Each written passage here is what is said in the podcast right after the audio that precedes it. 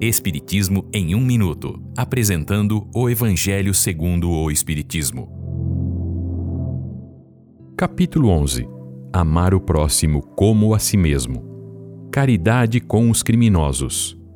Esta é uma livre interpretação do texto de Isabel, de 1862.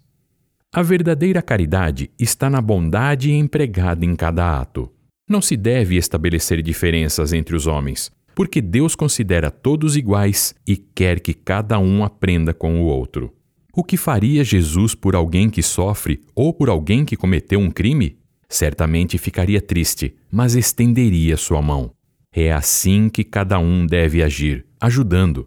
O homem deve amar os criminosos como criaturas de Deus, a quem o perdão e a misericórdia serão concedidos à medida que se arrependerem, resgatarem suas dívidas e praticarem o bem. Aqueles que conhecem as leis de Deus e negam seu perdão são mais culpados do que aqueles que muitas vezes não conhecem estas leis. O homem não deve julgar absolutamente ninguém. Há muitas ações que são crimes aos olhos de Deus, mas que o mundo não considera nem mesmo como pequenas falhas. O homem deve amparar o criminoso com suas orações.